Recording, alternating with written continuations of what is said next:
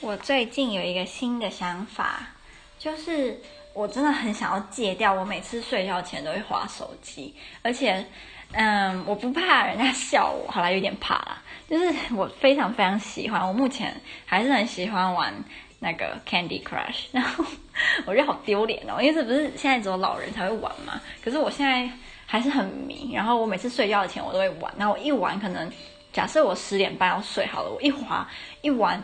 我起来就十二点了，就是不是起来了，就是我玩完，我想说看一下时间啊，十二点了，因为我可能十点半我就想睡，所以我想要戒掉用手机，所以我想到一个新的方式，就是我之前有买了非常多的英文书、英文小说。那 其实我看书非常的快，因为我非常爱看书，我从小就很喜欢看书。我那时候在大学的时候，我最常去的地方，嗯，就是图书馆，然后。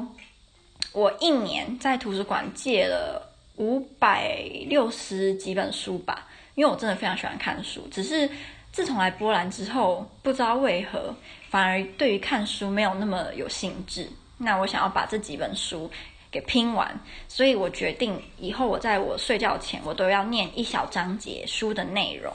然后，如果你有兴趣，或者是，嗯，你你想要听一些有意义的啊，那你也可以就是来听听看。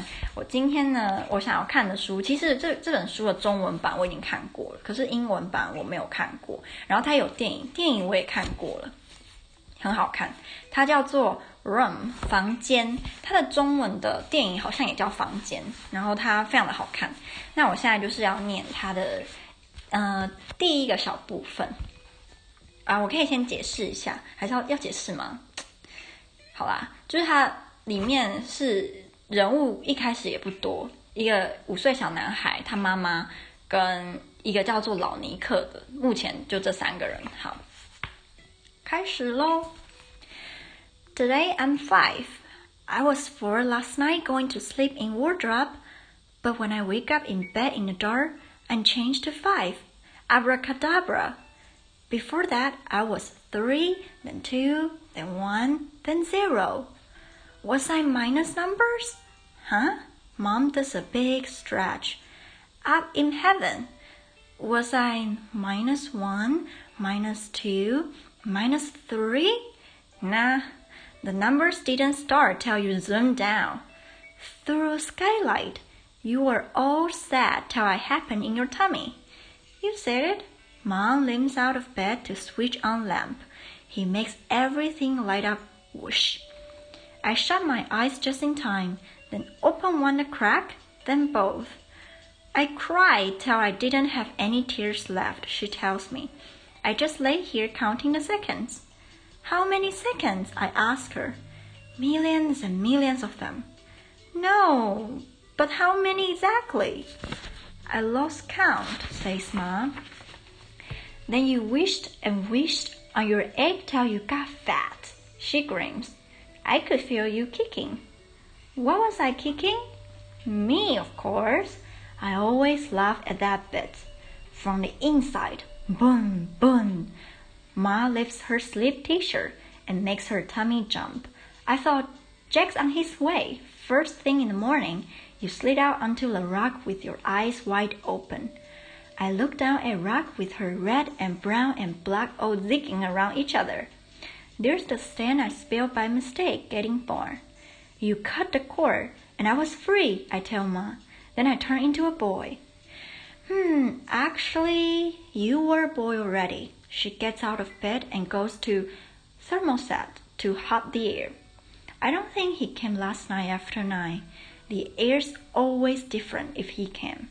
I don't ask because she doesn't like saying about him. Tell me, Mr. Five, would you like your present now or after breakfast? What is it? What is it? I know you're excited, she says, but remember not to nibble your finger. Germs could sneak in the hall. To sick me like when I was three with throat and diarrhea? Even worse than that, says Ma. Germs could make you die and go back to heaven early? You're still biting it. She pulls my hand away. Sorry, I sit on the bed hand. Call me Mr. Five again? So, Mr. Five, she says, an hour later. He jumped onto rocker to look at watch. He says 7:14. I can skateboard on rocker without holding onto her. Then I wee back onto duvet, and I'm snowboarding instead. When are presents meant to open? Either way would be fun. Well, choose for you? asked Mom. Now I'm five. I have to choose. My fingers in my mouth again. I put it in my armpit and lock shut. I choose now. She pulls a smoothing out from under her pillow. I think it was hiding all night invisibly. It's a tube of root paper with a purple ribbon all around from the thousand chocolate we got the time Christmas hope happened. Open it up, she tells me, gently. I figure out to do off the knot. I make the paper flat. It's a drawing, just pencil, no colors. I don't know what it's about. Then I turn it. Me, like a mirror, but more. My head and arm and shoulder in my sleeve t-shirt. Why are the eyes of the me shut? You asleep, says mom. How you did a picture asleep? No, I was awake. Yesterday morning and the day before and the day before that, I put a lamp on and drew you. She stopped smiling. What's up, Jack? You don't like it? Not when you are on at the same time I'm off. Well, I couldn't draw you while you were awake, or it wouldn't be a surprise, would it? Ma waits. I thought you like a surprise. I prefer surprise and me knowing. She kind of laughs. I get on rocker to take a pin from kit on shelf. Minus one means now there will be zero left of the five. There used to be six, but one disappeared. One is holding up great masterpieces of Western art number three, The Virgin and Child with Saint Anne and Saint John the Baptist behind rocker. And one is holding up great masterpieces of Western art number eight, Impression, Sunrise beside Bath. And one is holding up the blue octopus, and one the crazy horse picture called Great Masterpieces of Western Art Number 11, uh, Guernica. The masterpieces came with the oatmeal, but I did the octopus. That's my best of March. He is going a bit curly from the steamy air over Bath. I pin my surprise drawing on the very middle cork tile over bed. She shakes her head. Not there. She doesn't want Old Nick to see. Maybe in wardrobe. On the back? I ask. Good idea. Wardrobe is wood, so I have to push the pin an extra lot. I shut her city doors, they always squeak, even after we put corn oil on the hinges. I look through the slots, but it's too dark. I open her a bit to peek. The secret drawing is white, except the little lines of gray.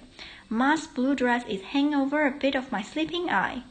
I mean, the eye in the picture, but the dress for real in wardrobe. I can smell Ma beside me. I've got the best nose in the family. Oh, I forgot to have some when I woke up. That's okay. Maybe we could skip it once in a while. Now you're five? No way, Jose. So she lies down on the white of duvet, and me too, and I have locked.